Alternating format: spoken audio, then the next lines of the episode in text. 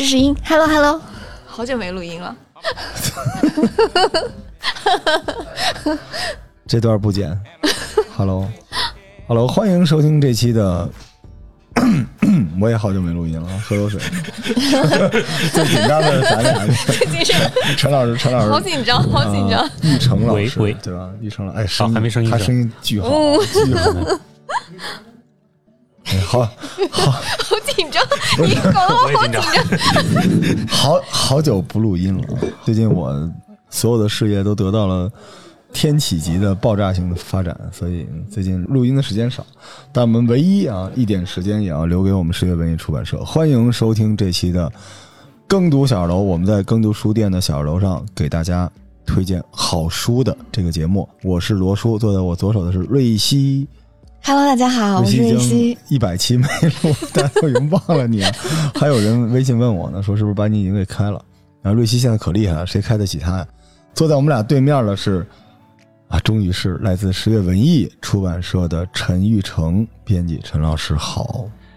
大家好，我是十月文艺的编辑陈玉成。陈老师这根本就不是播音范儿，它是一种。原来的那个上海电影制片厂的那个译制片，译制片的整个那个状态就起来了。陈老师也代表着十月文艺，就非常的小说化，非常的文学化。刚才我们跟陈老师闲聊啊，陈老师一直说紧张，结果最不紧张的就是陈老师。没 有没有，很紧张。闲聊就十月文艺真的是我要向大家隆重推荐这个出版社。虽然大家知道我的本命出版社是后浪，但是。刚才我还跟陈老师道歉呢。作为一个资深的读书人，我要向所有的小说道歉，因为最近我沉迷人文社科，呃，有点过。因为我我理解人文社科就是人物、文化、社会和科学，独独人文社科里边没有文学，所以人文社科对我来说是一个大杂烩，因为每一个。环节里面都有知识，我就是一直在获取知识，因为我是为了要做节目用，所以人文社科对我来说更像是工具书。但是都好久好久没有踏踏实实的看一本小说了。嗯，没有人文社科类的作品也非常重要。像我们平时编文艺类的书之余，基本上也会花一些时间读一些人文类的东西，对吧？啊，但是我们通过人文的东西得到的那种感受和。纯粹文学的感受还是不一样的。嗯，就现在觉得读小说，尤其是长篇小说，好奢侈啊。对，你要读，你的时间放在这里面，all in 放在里面，而且它的里边这个行文的风格、文字的这种韵律，往往不是最终的那个知识或者最终的结果，它从头到尾中间你都要慢慢的去享受它。嗯，所以我这快速阅读法就没用。它要那种沉浸感，就一定要进去。而且你一定要大部头的时间去读，所以实际上我为什么说这里赌呢？我不知道一般的小伙伴看一本小说多长时间啊？很长。对，现在一般玩游戏都有时间。对，说一个游戏你玩了六十个小时啊，八十个小时啊，一百个小时啊。小说，咱们现在长篇小说还是按多少字算的？长篇小说一般十二三万字以上，十二三万字可以归为长篇小说。呃，您一般十二三万字要看多长时间？十二三万字，如果是单独看的话，大概两三个小时怎么也能看完了。但如果是编的话，哦，那时间可就很很久了。看到一个细节，你就不想越过去，然后就一直反复看，一直反复就卡在这儿，会看好几天。就你说的那那种那种小说吧，不是不是，就是 十多万字的小说，大概算是一部小长篇。小长篇比较专注的话，正常三个小时左右，嗯，或者一里应该是能看完的。嗯，如果是那种特别有难度的小说，那确实可能有点硬的那种，是吧？对，嗯，那还是要读一读，缓一缓，放一放。对，其实挺有意思的。长篇小说也没有那么长篇，对，不是你说的《战争与和平》那种，就是现在这个小说。大家还是要看一看。对，十多万字的小说，我们一般把它归为小长篇。但是现在一般作者写作，经常二十万、三十万、四十万、五十万，这都很正常。对，因为我自己现在在写一个工具书，嗯，我知道十多万太简单了，我给大家做一算法，就是我就是小说家们最讨厌的那类人。比如说，我一般的语速是大概十分钟三千字，那除掉五百字的废话，我一分钟就两千五百字。所以我一百分钟就是两万五千字，四百分钟就是十万字，而且这十万字已经是减掉了废话的，就是四百分钟是几个小时？七个小时，这就是一小长篇。所以实际上，如果我们用这种方式来制作书的话，你会得到那个内容，嗯，就是工具书的内容，但是你完全损失掉了文字的魅力。因为我最近在录另外一个课程，就是文字给你带来的那种感觉，跟音频、跟视频完全不同。你在阅读文字的时候，你那个脑内剧场是完全开启的，而且脑内剧场这东西挺好玩的，它往往真的是靠阅读给你锻炼出来的。所以你可能现实生活中买一个五十平米很难，但如果你多读好的小说，尤其是长篇小说，你可能脑子里面能够开出一个五百平米的剧场，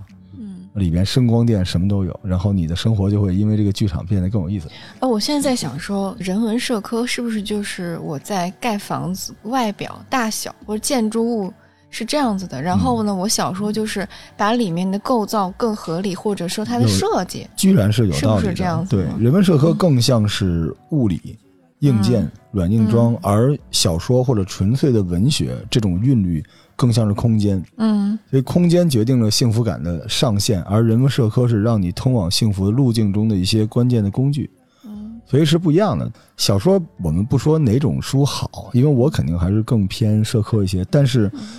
小说很幸福。如果你真的有时间，所以有的时候你知道我开书店这个兴奋感，就是看到有些人拿着一本小说在那儿一个人读一上午，我就很羡慕他。我在旁边走来走去的，我觉得他喝一杯茶，对，真好。其实让我觉得人文社科，我可能像是买了一套大房子。读小说呢，我就是好像在里面软装，比如说我装了一张大的舒服的床，甚至是这样的，啊你不用那个外立面儿，哦，你在一个旷野，你有一本好的小说，你也得到了一个大房子。嗯它是这样的，所以我说的这种东西，脑内剧场，我们嗯把它从我们叫文学或者说呃内容创作的领域里拿出来，它是什么？它就是人营造幸福感的一种能力。嗯，这种能力往往是由艺术类的门类的学科赋予它的，嗯比如说音乐，比如说美术，比如说文学。所以实际上，我们今天还是要向十月文艺致敬，因为十月文艺是为数不多的一直坚持在，小说这种纯文学的领域里面深耕的，非常有自己的坚持，有很多很好的长篇小说嗯。十月文艺，我们待会儿官方会介绍这个出版社啊。但嗯我现在非官方先跟十月文艺磕个头。我小时候看这个《少年天子》，有一个我不知道你们知不知道啊？很多的这这个我这个年龄段的人，大家都起立致敬，就是穆斯林的葬礼，嗯这些史诗级的这种现象级的小说。震慑之书，就是你知道穆斯林的葬礼那种书就，因为那个书我现在都能记得它包装是什么样的，嗯。啊，一个淡淡的黄的，然后外面有一个边儿，就那本书最早听的是广播剧，当时我那时候还什么都不懂呢，我已经整个人都听傻了。我觉得就是那种一个熔岩的块儿，里面有火流动，然后外边用冰包着的一个东西，就塞到你的那个心里去了。我觉得小说能给人带来的那种东西，真是无与伦比，尤其在现在这个时代。现在这个时代，大家都觉得自己时间很宝贵，都觉得没有时间去。可是你别忘了，其实你忙忙叨叨的那些东西，不一定真的是能给你带来幸福感的东西。而且实际上，我们很多人，您去这么看吧，怎么说呢？就大 V 也好，或者很多做内容，他现在有流量的人也好，他所有的谈吐和表达，他的那个基底到底是什么？我觉得就是早年间我们能看到的小说，因为其实社科文学在早年间就是七八十年代还不是特别好，更像是工具书，所以那个时候大家都是通过文学来建立了自己的语言和思考的逻辑。向十月文艺致敬嘛，我们之前的几个出版社都是比较综合性的出版社，对，是的，我们也会喜欢那种比较极端的，像那个二刀老师的 《阿卡姆》，全是流血的房子，然后我们这 呃师徒老师全是画儿啊，人也各有各的文学性所在，但是十月文艺真的真文艺，真对真够文艺的，所以书如其名。来来来，玉成老师官方介绍一下您的大出版社。没有没有没有。首先是特别感谢罗总，也感谢瑞希对我们出版社如此高的评价的这种褒奖。其实我们做做的这里都感觉有些惭愧。别别别，您可您可别，千万别千万别。我自己本人当然感觉惭愧，但是如果说让我代表我们出版社嗯坐在这里做一个介绍，我实至有感觉，我有感觉，可能还多少带着一些骄傲吧。因为我们出版社从成立到现在大概是三四十年的时间，嗯。可能很多的读者认识到我们出版社，多多少少可能还是经过我们出版的一些作品，一些比较重要的作品。一九八三年，对，一九八三年对吧？成立的，对。嗯，，我们这听众很多都没你出版社岁数大了，嗯，叫叔叔，没有没有。就像刚才那个罗总介绍到的，像《穆斯林的葬礼》这本书，确实是从一九八七年出版以后，这几十年的时间的出版版权一直在我们这里。是吗？对对对，是我们社里非常几代编辑、一代一代人共同守护的一部非常重要的一些作品。我我插一句啊，就是如果各位无论你现在沉迷耽美、这课什么之类的，然后你是喜欢什么类型的，你一定要看穆斯林的葬礼。在中文的语言、文学、小说的逻辑里边，这个你不能缺。给这个老书带个火，哈，对，一定是因为太经典了，这个书太好看了。你知道我刚才跟您聊的时候，我已经完全忘了那个书里边的具体的那个对白是什么了，但我那种湿漉漉的、冰冷的、美好的感觉，就是那种春寒料峭，就在我心里哗一下就起来了，我整个人就进入那个书的那个状态了。大家一定要看，一定要去找这本书。对，很多经典的图书确实是这样。可能时过多年之后，大家未必还记得里面的一些非常清晰的一些段落，但是当时读书的时候，给自己内心深处种下的那种是的呃对，非常美好的那种读书的感觉，其实多年以后可能还会记得非常的清晰。我觉得这种一以贯之的美好就是文学的魅力。对，这种东西会保护我们不受社会压力的侵蚀。是的，每个人，心里所谓的美好的，对于生活的向往，对于爱的那种理解，完全都是从这里面来的。嗯，是的，是的。继续。刚才除了罗总介绍的这部《穆斯林的葬礼》之外，其实呃我们社这么多年，如果做一个比较标志性的比喻吧，就像那个中国当代文学的最高荣誉殿堂毛泽文学奖的这个奖项当中，我们社吧这么多年来，呃，有六部作品获得了非常重要的一个奖项。除了《穆斯林的葬礼》之外，还有刚才提到的《少年天子》，哎还有《无字》《额尔古纳河右岸》，还有我们前几年出版的薛泽辰的《北上》。当然，除了这几部毛奖的作品之外，我们还有一部非常重要的，可能这些年来在读者的阅读圈当中广为流传的一部作品，就是《平凡的世界》。哦呃哦，葛天瑶先生的《平凡的世界》的出版的版权，近十多年来一直在社业文艺社，而且这部作品在我们社十多年的时间当中，累计的销量已经达到了一千万套以上。因为这部书是一个三卷本，所以其实如果是拆成一步一步的单册来算的话，它的销量是要更大的。平凡的世界。就是不看也要买的这种书里边，我我想作为榜单，即便我不看我也要买，肯定是在这个榜单里面的。在所有的电商平台、所有的书店里面，这个书都是很好笑的一个作对品。这部作品，应该说是不光是茅盾文学奖获奖作品当中非常重要的一部，大概也可以说是改革开放以来吧，中国当代文学非常重要的一个收获，而且是影响了一代一代的读书人。是，嗯，它是一个里程碑式的小说。对，嗯一部标杆式的作品吧。嗯嗯，可能除了我们非常看重的这些代表作之外，在很多经典作品的编辑和出版方面也做了非常多的努力。比方说，大家可能在书店里能看到的一些，像这个沈从文、嗯、汪曾祺、张爱玲、嗯，张贤亮、三毛等等，包括王朔、王小波，包括史铁生，包括阿来等等这些非常重要的作家的作品，他们的文集也好，合集也好，或者说代表作也好，呃，我们世界文艺都有比较好的这种出版的版本，而且很多是独家的版本，所以可能说正是。这么多非常杰出的作家和作品，包括一代一代十月人、十月的老编辑们、十月的年轻人们，大家共同的这种努力和守护吧，才树立起了十月文艺如今在读者心目当中的一个比较好的一种口碑和品牌吧。嗯，所以可能作为一个非常年轻的十月人，我是很为自己的工作单位而感到骄傲和自豪。对，他有一个名人堂级别的阵容。对，而且十月文艺的小说，现在一说这个人好文艺，总是觉得有点虚无缥缈，有点高冷。但十月文艺的小说，这种文艺是非常非常扎实的，植根在土地上的。你看他这些书都是经典的这种作品，对啊，包括说这种原创的努力。是。你们有一个我特别喜欢的作者凌厉，呃，对，我特别特别喜欢他。呃，林立老师也是非常重要的，我们称为血亲作家的这么一位作者 血。清作家 对。因为实际上，虽然我们说社科啊，社科跟小说之间的边界，我觉得没有那么清晰。当然有一个问题就是看文笔，像凌厉这样的作家，就早年间这《少年天子》其实已经算很写实的了。对，我最早接触的作品还不是《少年天子》，是《梦断关河》，写鸦片战争的。哇，就是女作者写的鸦片战争，然后把整个那个断代的那一段历史写的天崩地裂。你知道那个是什么吗？那种东西就是你虽然叫小说，现在对你来说叫什么？叫穿越剧。嗯，就是你在一个特别真实的大历史背景的几个强极了的事件之间，用小说的方式带入了一个真实的人物进去。对你这个东西如果是这么写的话，它和人文社科的这个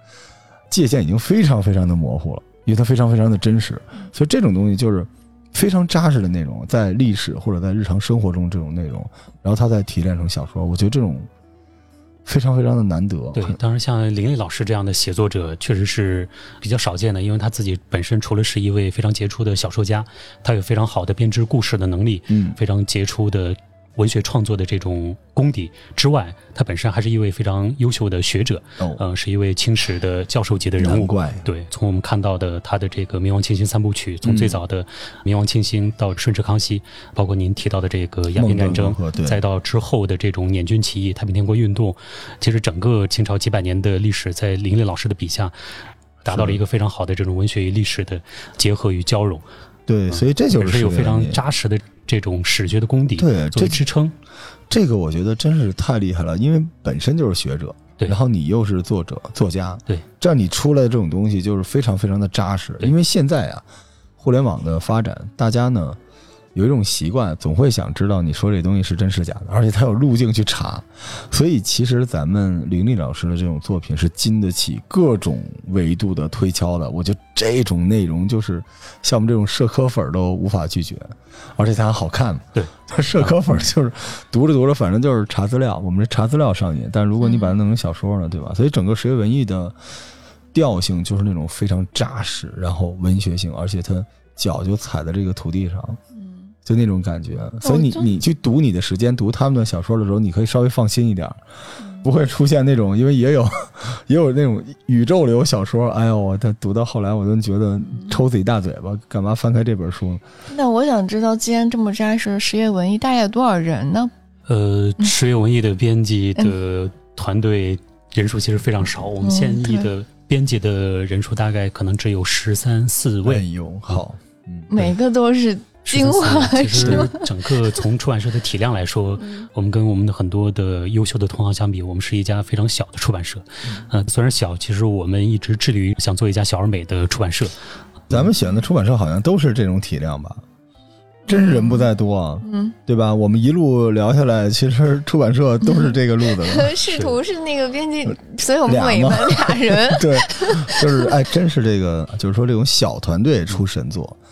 就只有在这种小团队里边，你相信，你想象一下，这个事儿是合理的，嗯。因为他真的是有情怀的，他的情怀是要用钱烧出来的，所以他不能维持一个巨大的团队来做这件事情，嗯。也因此他做的作品才是精挑细选，而且他是可以不被资本或者说不被不好的势力去或者不好的资本去胁迫，或者说不被市场去胁迫他，嗯。它相对灵活，他能做出能够达到自己标准的东西。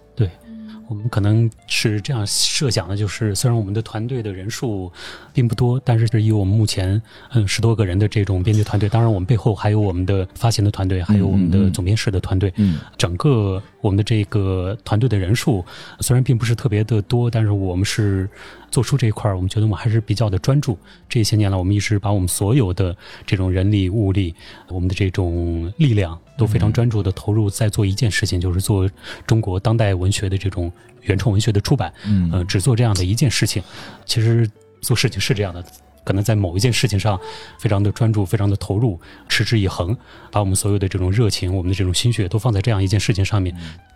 开花结果可能只是一个时间的问题。真好。你看玉成老师聊这个的时候，眼睛里有光哈，就是少年感是吧？就特别，就有点中二了。我太好了，太喜欢，就是得玉成老师这种人才能做出这样的书。而且我发现，好像现在做出版的人都有一点点这种感觉。我就想说呀，就是很多人说你有情怀，你你们、你们来出版圈看看，你们就知道什么叫嗯真正的情怀和初心了。很多人就说自己有初心、有情怀，都狗屁，就是往自己脸上贴金。你来看看做出版的，咱嗯说难听点，人家这个待遇，对吧？嗯 人家这个工作的条件，然后人家这个工作压力和人付出的知识、心血、时间，这才配说自己是有情怀、有热情吧，呃，嗯对吧？或者换一句话说，我们自己也经常开玩笑说，这个其实做出版工作，光有理想，那肯定不能当饭吃的，真的，光有理想是没有用的。但是做这个工作，因为做出版、做文学出版其实很难，尤其是在现在这个时代，对于我像我这种年纪或者比我还轻的年轻人来说，如果没有一点点的这种理想和情怀，我们做这个工作其实是很难持续下去的，因为是整个的这种业态也好，这种环境也好，包括我们这种普通的一线编辑同事的这种薪资也好，在整个这种时代，尤其是在北京这种城市，这个是非常微不足道的。所以我们做这个出版工作，尤其是投入于文学出版事业来说，如果我们自己内心深处啊种不下这么一点点阳光的这种理想的情愫，这个工作是很难难以为继的。嗯，所以出版社就是各位小伙伴们，你们心心念念那种为了理想努力奋斗的那种机构，嗯你们去试试看自己行不行？可能多多少少还需要一些平衡，对对看自己是不是能够承受整个的这种出版的大环境。你知道我刚才脑子里突然出现了一句话，因为我老来不来的就变成了金句。先说，对，刚才易成老师说理想是不能当饭吃的，对吧？但是好的出版圈的这些小伙伴们是什么样的人呢？嗯虽然说理想不能当饭吃，但是只要你给他们一口饭吃，他们就能做出自己的理想。嗯，他们只需要一口饭，就会为理想而战。我觉得这种人他就应该得到最多的流量、最多的加持，你知道吗？就是现在在很多主流媒体平台上那些狗屁流量、垃圾信息，然后掩盖了所有只是有了那么一口饭就坚持理想的年轻人的努力和奋斗。正是这些出版社里的这些编辑，他们的努力和奋斗，才让我们这个社会没有真掉到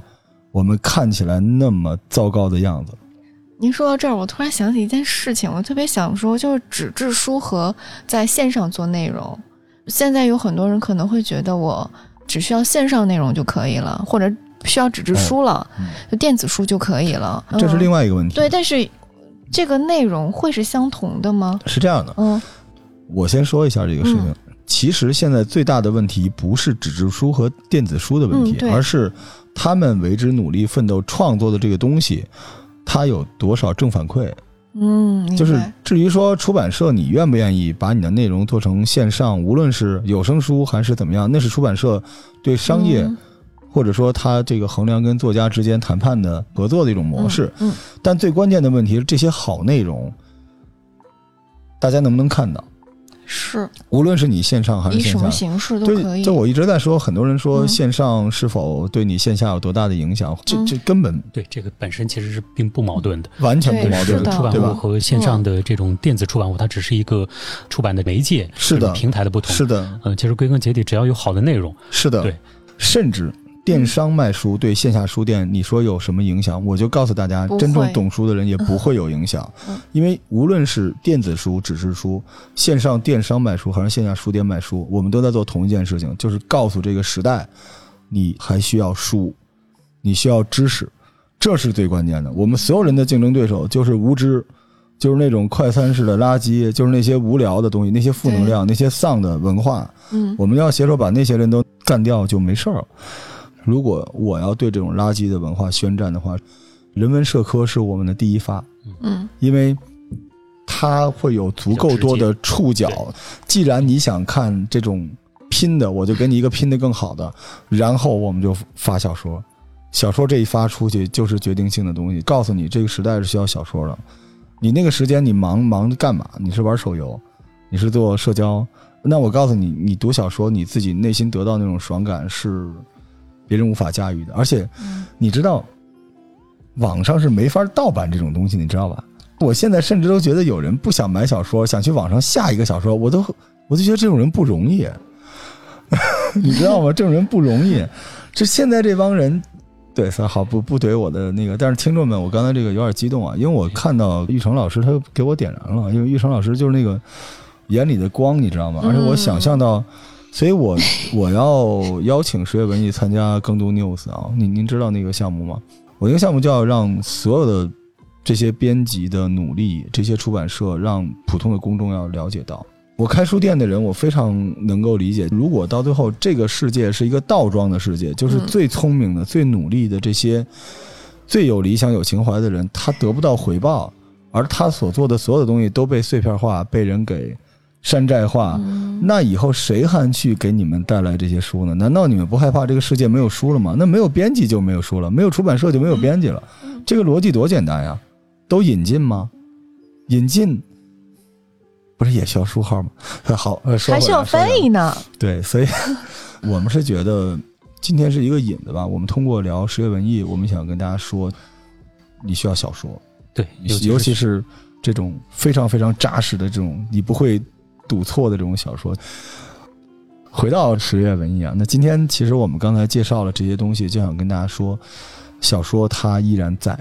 嗯，对吧？就是有一些只要有一口饭就能继续努力奋斗啊，但不是说人家待遇有那么糟，我是我是说，就是这份坚持是不容易的。对，它不是钱的问题，嗯嗯，是因为他们最大的压力不是钱，是他们能不能得到正反馈。我一个播客，我的正反馈都比他们大，我是不配拥有比这些编辑、这些出版社更大的流量。实话实说，因为我所有的语言体系、逻辑思维，甚至我的内容，都是从这儿来的呀。嗯对吧？所以我们要想一个方法，把流量还到出版社。但是在这之前，请允许我们先推荐点书。十月文艺前面要加两个字儿“北京”啊，北京。所以这个北京也要很强调一下。对对对对，这个对我们来说很很重要。对，因为因为十月文艺的书就是它还压着一个神奇的脉络，叫京味儿文化。对，就是感谢刚才那个 瑞希的提醒，他这个提醒其实非常的重要。我们的很多同行其实都称我们十月文艺出版社，这个当然没有错。其实我们的全称是北京十月文艺出版社。嗯，北京这两个字对于我们有非常重要的意义。它的意义在于，第一个，我们当然是北京地区土生土长的出版社。嗯，呃，所以这个北京的题材也好，京味的文学也好，这个对我们出版社是一个非常重要的出版方向。刚才提到的就是这么多年，我们一直在非常专注的做原创，做什么类型的原创呢？做这种。当代文学这种现实题材、现实主义风格的原创，尤其是像北京题材还有京味文学题材的这种现实主义风格的作品，这么多年来一直是我们社业文艺社非常重要的一种出版的方向。除了刚才那个罗总提到的几部作品之外，我还想跟大家多推荐几部我们的好呀，太好了非常重要的作品。太好了，太好了！京味文化这个事情，我们回头可以单聊一期。嗯，但是这个京味文化绝不是那个。嘿，我的老 baby，绝不是那玩意儿啊！我们北京人没有那么说。而且京味文化，它甚至它不是一个语言系统，它甚至是一种文学系统。对它里边在字里行间的那种对生活的豁达、那种犀利的角度，以及那种温暖的语言体系，这种东西，我们不是老在说读小说是一个脑内剧场吗？京味文化的脑内剧场是一小四合院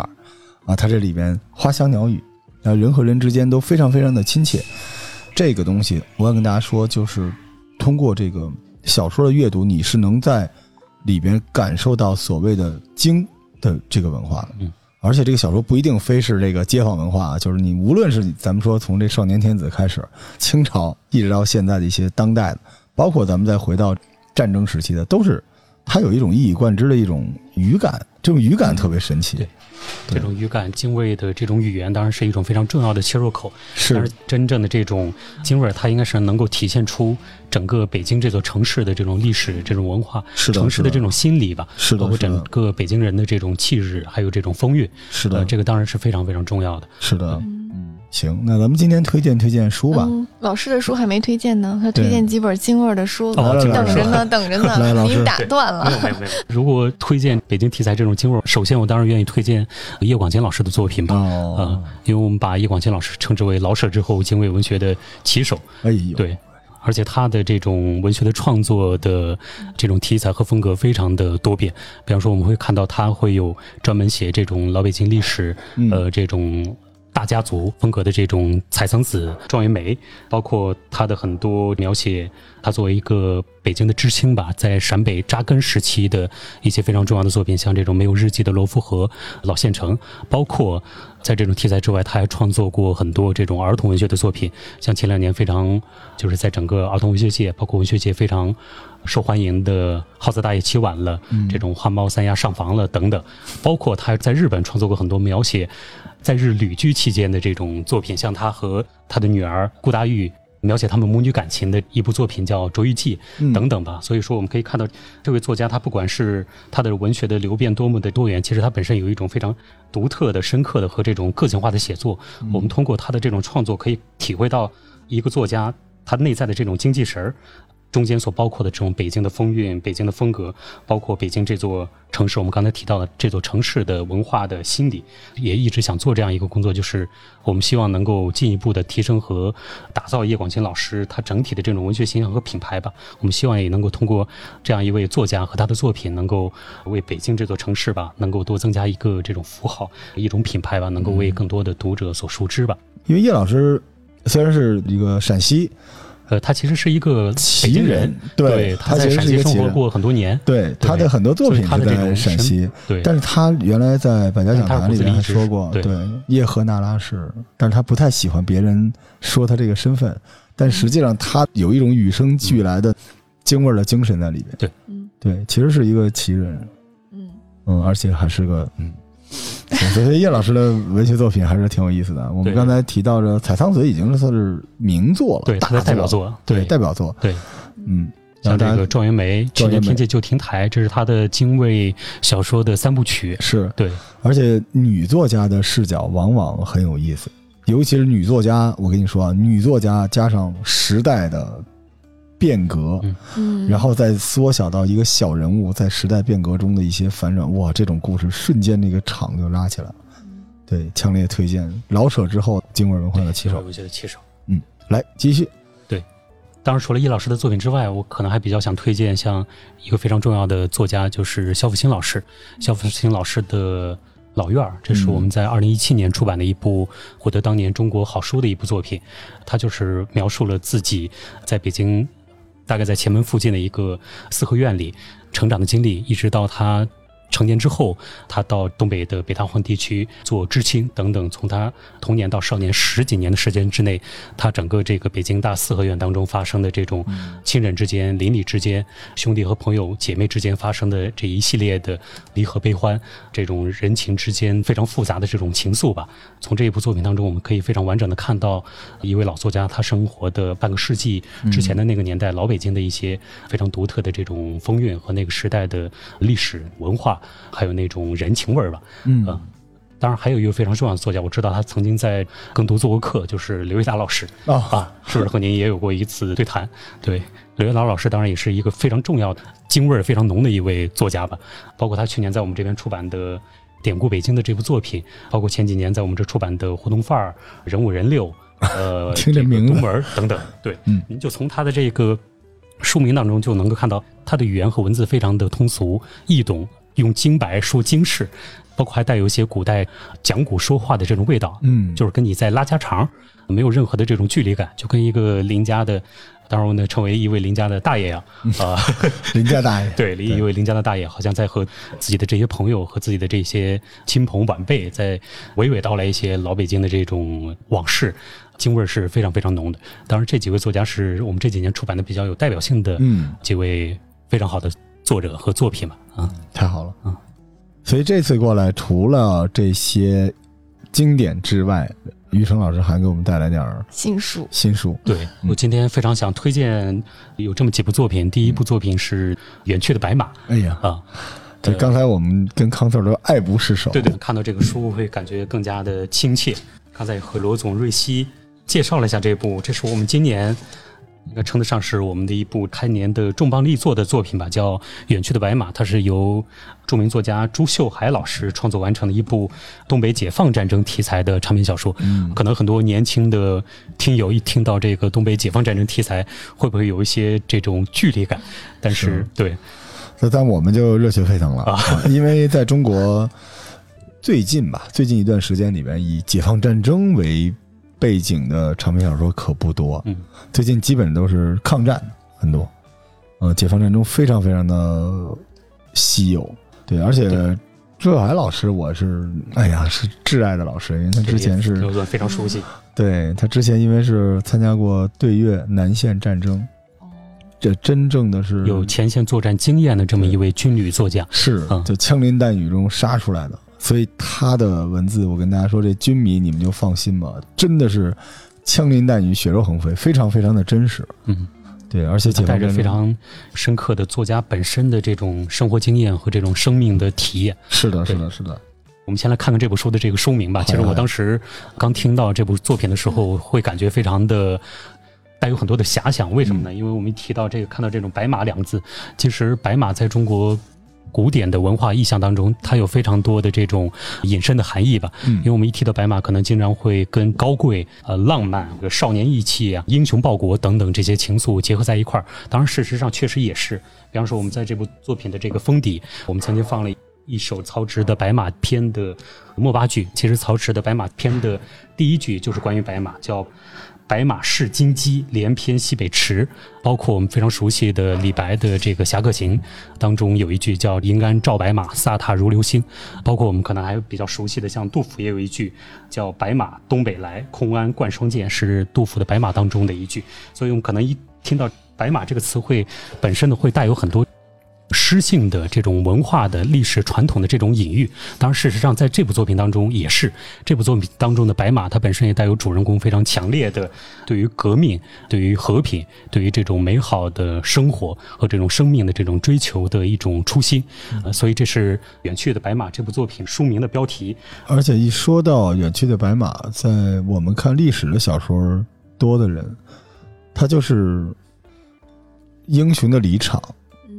嗯我第一反应就是感觉有点悲伤，因为在中国古代的这个文学体系里边，大英雄最后都是骑着白马远去。嗯，然后当时暮色惆怅，对，然后就尤其是这个侠客们远遁江湖的时候对，一起 断魂惨，然后侠客们就遁去了。所以远去的白马，我第一反应就是一个老去的英雄，嗯对，能想得出来。然后他很可能就是您刚才说银鞍照白马，鲜衣怒马，进入到江湖、进入到战场时候的样子。但是最后他骑着这个马就离开了，所以他整个这个书子的调子，从这个名字大概就能知道是一个哪种类型的小说了。对对对，他的这个故事的主体其实也主线其实也非常的简单，就是东北解放战争初期吧，来自山东某村的一位之前队的女队长，叫赵秀英。她和他的这个民兵队吧，因为种种的关联，阴差阳错，嗯呃，跟随当时许世友的胶东军区的嗯渡海的支队进入了东北，参加了东北解放战争。当然，这本身是一个阴差阳错，历史跟主人公开的一个玩笑。他本身 并不是正规的军队，对于他本人来说，也没有义务去参战，因为他是做这种后勤保障工作的。嗯嗯一线工作并不是他的本职，但是这位女性和她的当时之前队的队员跟随军队进入东北之后，当他真正的见识到了这种血肉横飞、这种非常惨烈战争一线的状况之后，他就从来没有想到过要离开。所以从最一开始。战争初期，一直到辽沈战役结束之后的整整这三年多的时间之内，他自己一直坚守在阵地的一线。当然，他在这个过程当中，他有无数次的可以回乡的机会，包括当时军队的首长创造了很多机会，希望他离开，因为他本身除了作为一个之前队长之外，他本身也是一个。也是一个女人，是一位孩子的母亲，同时也是一位烈士的遗孀，所以她其实本身还有其他的使命，但是她跟随她的这个部队，她的这个部队的番号其实也非常的有名，是东北野战军第四纵队十二师三十七团。其实它的历史原型是三十六团，三十六团，对，三十六团。这个团后来是被授予了在辽沈战役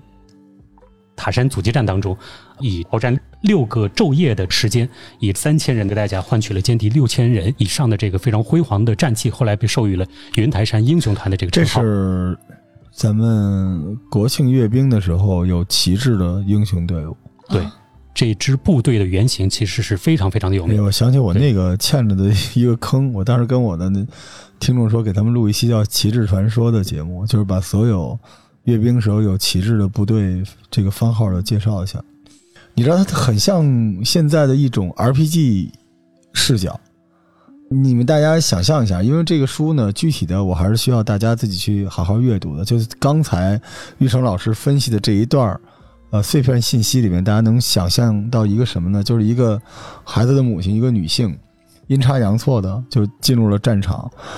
在战场过程中逐渐的，咱们就不是说升级打怪了啊，这毕竟是革命先烈嘛，就是在战场过程中逐渐的去适应战争，同时呢，在平衡自己作为女性、作为母亲的角色和你在战场中，你当然就是一个战士，对他之间的这种责任和义务，在中间不断的去平衡，然后在这个过程中一直坚定的选择了战斗嘛，选择了牺牲。你想象一个小姑娘，就是在这个过程中，一个女性就逐渐的得到了成长，整个大时代背景像那个大火车一样隆隆的在身边就一直在开着，他跟随这支部队转战整个东北辽沈战场，就是一个小人物的一个真实的战场中的一个英雄史诗。它是一个小视角，这就是小说的魅力。对那么人文社科是不会这么写的，对，人文社科就是这个三十六团的战绩，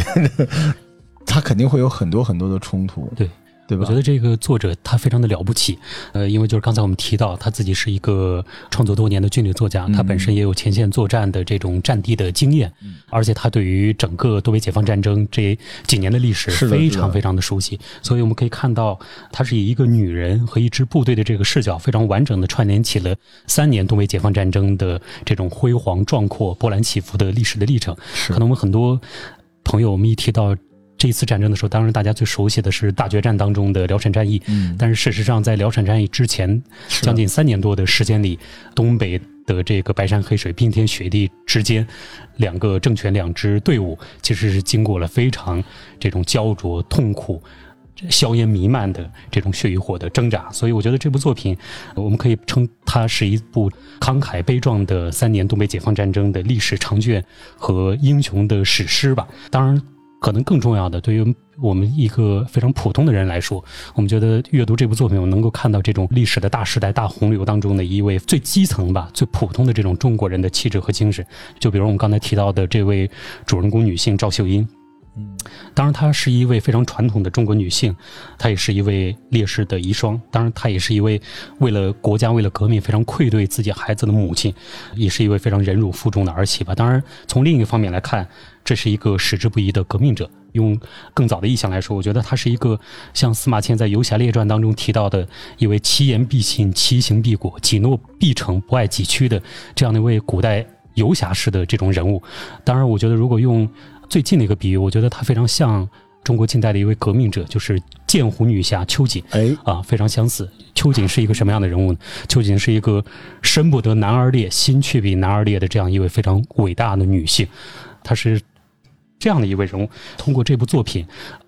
来回望这一段吧，非常壮怀激烈的这段我们不可磨灭的这种历史的进程。当然，从另一方面，我们可以从这部作品当中可以看到宏伟的历史进程当中，为什么我会从昨天走到今天的这种存在性、这种合理性，很大程度上有这样的英雄式的人物存在，有这样的爱自己的国家、爱自己的这个手足兄弟的这种非常普通的，像我们身边的一个一个的这种中国人的存在吧。其实我们在这部作品当中可以看到很多的革命也好、信仰也好，我们的国家。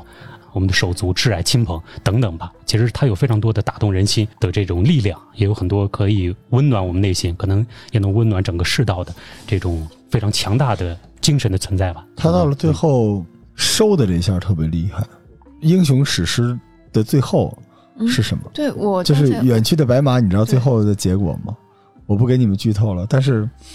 大家也可以期待一下。它不是一条龙一直推到头，就是小说的神奇之处就是，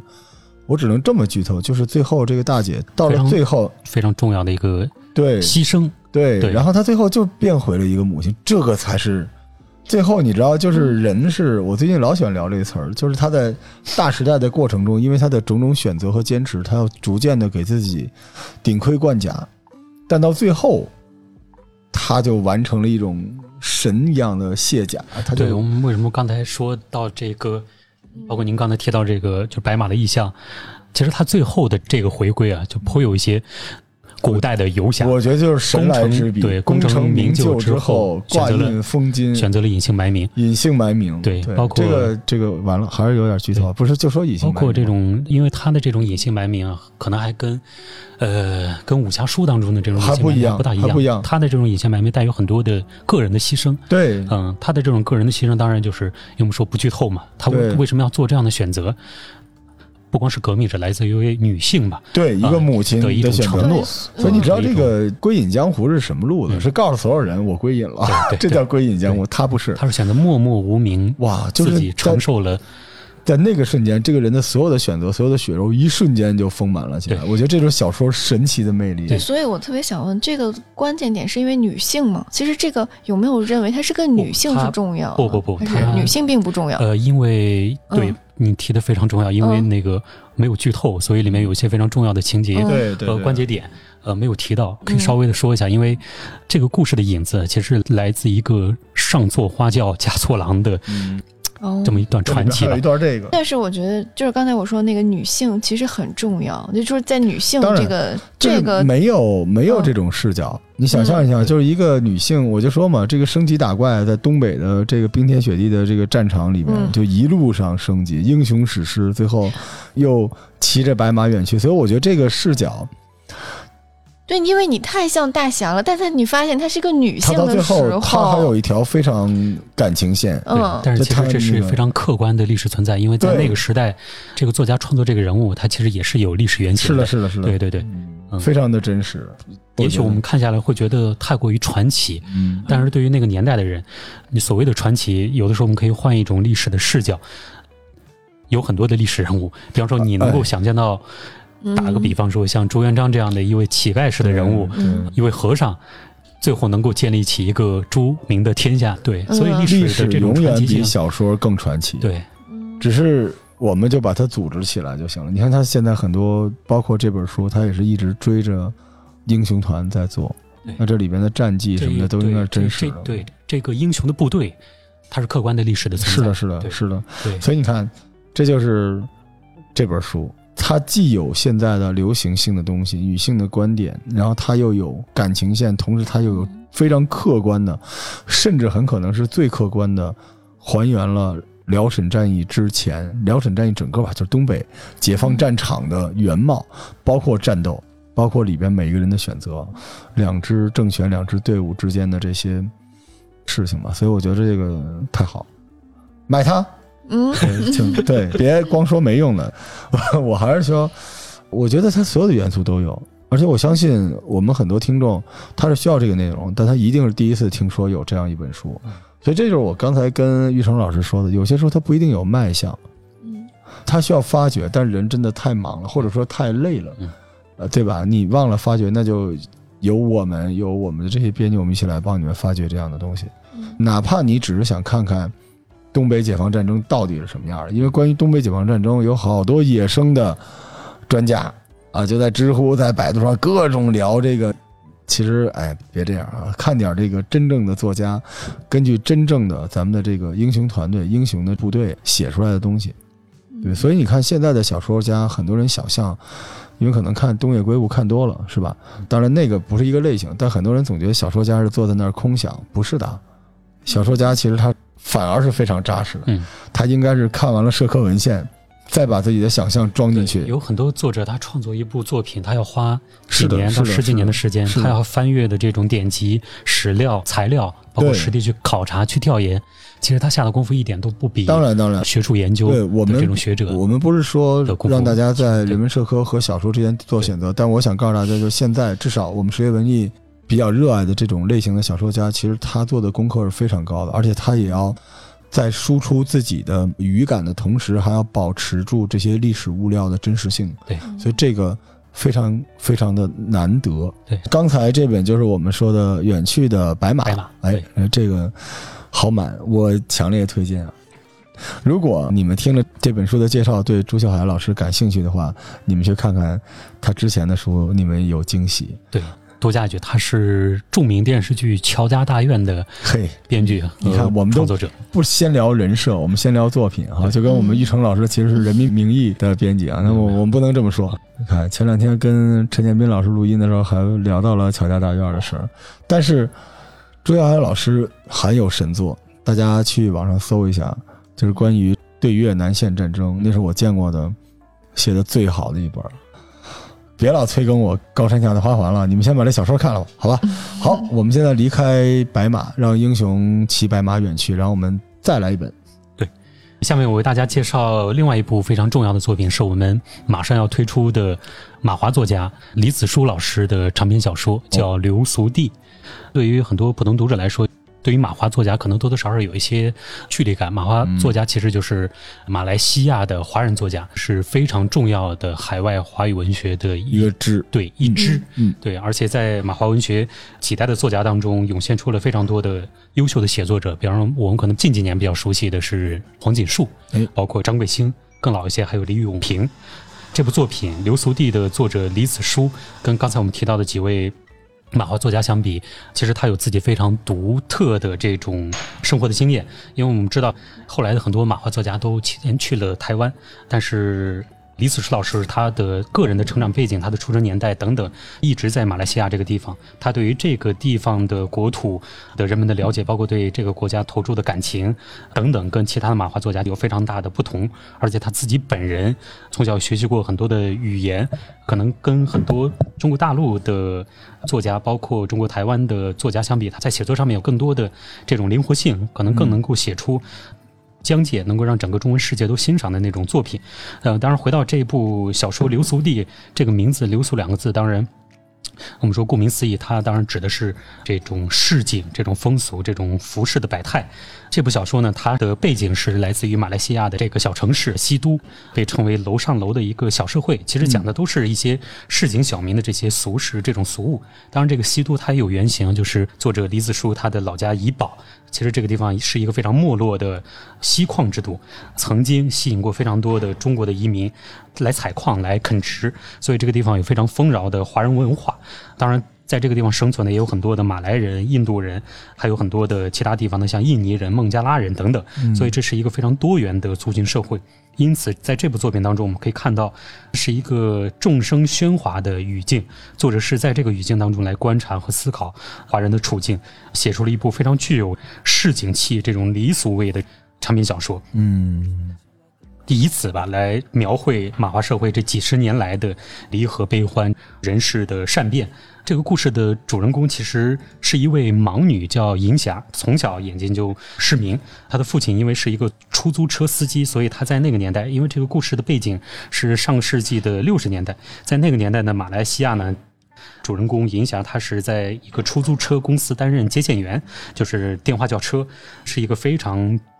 善良、非常聪慧，也懂得体察、有同情心的这样一位女孩吧，而且也从来没有放弃对于生活的追求，是一个个性非常坚强的女性，也一直渴盼着能够拥有美好的爱情和生活。但是在故事的结尾呢，她所追求的理想生活最终并没有到来，因为她在参加一个。盲校的时候，就是给盲人培训的学校的时候，遭到了老师的欺辱吧。一个非常善良的女性，最终一度堕入了黑暗的深渊吧。作者也是以这个女性作为一个故事的核心，同时呢，也描绘了很多她周遭的人物，当然都是些呃中下阶层的非常普通而善良的人们，比方说。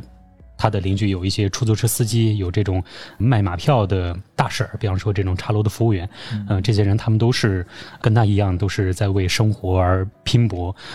都是在追求着自己内心所渴求的那种善良与美好吧。其实这部作品呢，如果做一个同类作品来比较的话，它有些像前几年出版的一部作品，就是金宇澄的长篇小说叫《繁花》。当然，说到《繁花》，可能更多的普通读者会有那种印记吧，因为《繁花》那个封面来了。对对对，因为《繁花》。写的也是最世俗的这种生活，最有烟火气的人间吧，最底层的这些人的爱恨悲欢、出走回归吧，等等。反正我在阅读的时候看到了很多这种相似的意味。当然，因为故事的背景并不一样，所以我们从这部作品当中其实也可以看到过去五十多年间马来西亚这种华人社会当中吧，一种非常真实的这种呃生活，我们也能够。体会到海外华人他们那种非常复杂的这种民族身份、这种民族的情节吧，等等。所以这部作品呢，其实它也是得到了很多国内的作家，比方说像上海的王安忆老师，包括美国哈佛大学的王德维教授等等这些最一流的作家和批评家高度的认可。王德维先生就评价这部作品说，他是娓娓讲述一个盲女和一个城市的故事，来思索马来西亚社会华人的命运。这位作者为当代的马华文学注入了少有的温情吧，所以这部作品我们可能预计大概在五月份出版，在这里跟大家提前做一个预告和推荐吧。马华作家有一个特点，嗯就马来西亚大家想象那个地方有点潮湿，所以他的文字里边就有一种奇妙的湿漉漉的感觉。对对对，而且他写东西写什么呢？我跟大家形容一下，他是写浮世绘，湿漉漉的一个人间丛林中的浮世绘。对他所有的故事主线里面的升斗小民的那种烟火气，但是因为他这种湿漉漉，所以他会有一个你对浮世绘的一个落差，嗯，就是你们之间的这个落差会形成一种不叫诡异，但是非常奇妙的一种东西。嗯，所以那种东西里面又又有华人世界在里边。对，因为它有很多的不同的民族、不同的族哎，所，以它又有一点点的蒸汽朋克。哪个有点像呢？当然，这个已经超出我们这个书的范畴了。就是我之前在小楼里推荐过一本书，叫《火中遗物》。嗯，《火中遗物》讲的是阿根廷的故事。嗯南美，对南美，但是阿根廷那个故事里面有很多，就看起来有一些，甚至到了一些灵异啊，嗯一些呃都市传说，但实际上《火中遗物》到最后讲的不是这些东西，讲的就是升斗小民日间的日子。嗯，因为当时有一些很暴力的场景，但你读完之后，你回过头来想，它就是南美的阿根廷的一个浮世绘，因为他之前写过那个野菩萨，对野菩萨也是个小说集，对，你是是当中的一，就这李子书是一个，就也也也挺漂亮的啊。对。对，你是摁不住它的，它就是一个野蛮生长的一个藤，带刺的那种东西。所以它的这个文字里边呢，又有这种华人的东方的这种文字的这个语感，嗯，然后又是生活在一个湿漉漉的人间丛林里面，所以它有一种妖艳的感觉，嗯。但是同时又特别的扎实。所以这种写作的风格和题材是我们中国大陆的作家，包括我们中国大陆的我们读者可能很少看见的。对，对，它有一个很强烈的混搭。对，那其实我在想说，这可能引出了十月文艺另外一条脉络，对它对出版的对，就是我们对于海外的华人作家，其实我们是非常注重的。这几年，除了这部作品之外，我们也做了非常多的努力。比如说前几年，像这个张琳老师的《流年物语》，哎，陈赫老师的《甲骨时光》，袁吉梅老师的《疯狂的贞子》，包括我我们在做的这个张慧文的一部新的小说集也马上要推出，叫《飞鸟与吃鱼》，包括在美国生活的一位华人作家叫林兰，也是一部新作品，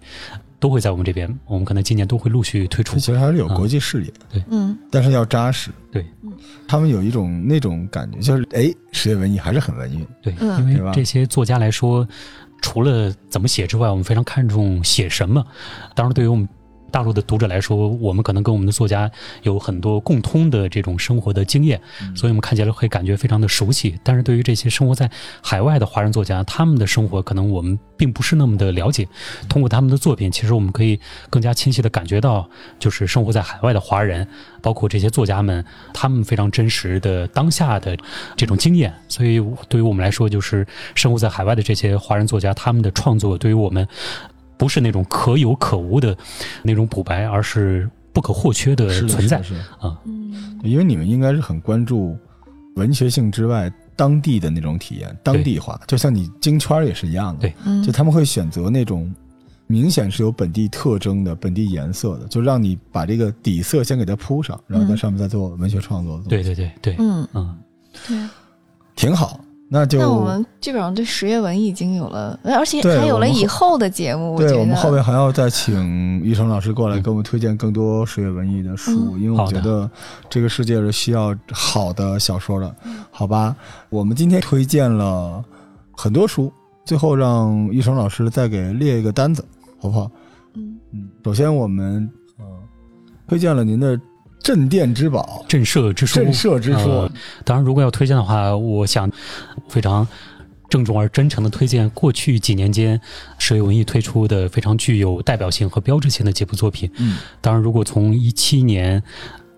以来开始推荐的话，二零一七年我向大家推荐的是《人民的名义》，呃，周维森的《人民的名义》。哎二零一八年呢，我想推荐呃徐则臣的《北上》。北上，呃，二零一九年呢，我想推荐阿来先生的长篇小说《云中记》。呃，那么二零二零年，我想推荐万芳老师，就曹禺先生的女儿万芳老师，描写他的父亲和他家庭生活的一部非常重要的非虚构作品，叫《你和我》。这四部作品呢，应该是过去几年如果算是年度。标杆作品的话，您的推荐，呃，这是我自己个人的推荐啊希望大家喜欢。对，然后加上今天的远期的白马哦和流俗地，对对对，好吧，嗯。行，那我们这期小楼就到这儿，然后希望我们在其他的平台上再见到玉成老师和谢谢罗叔。北京十月文艺，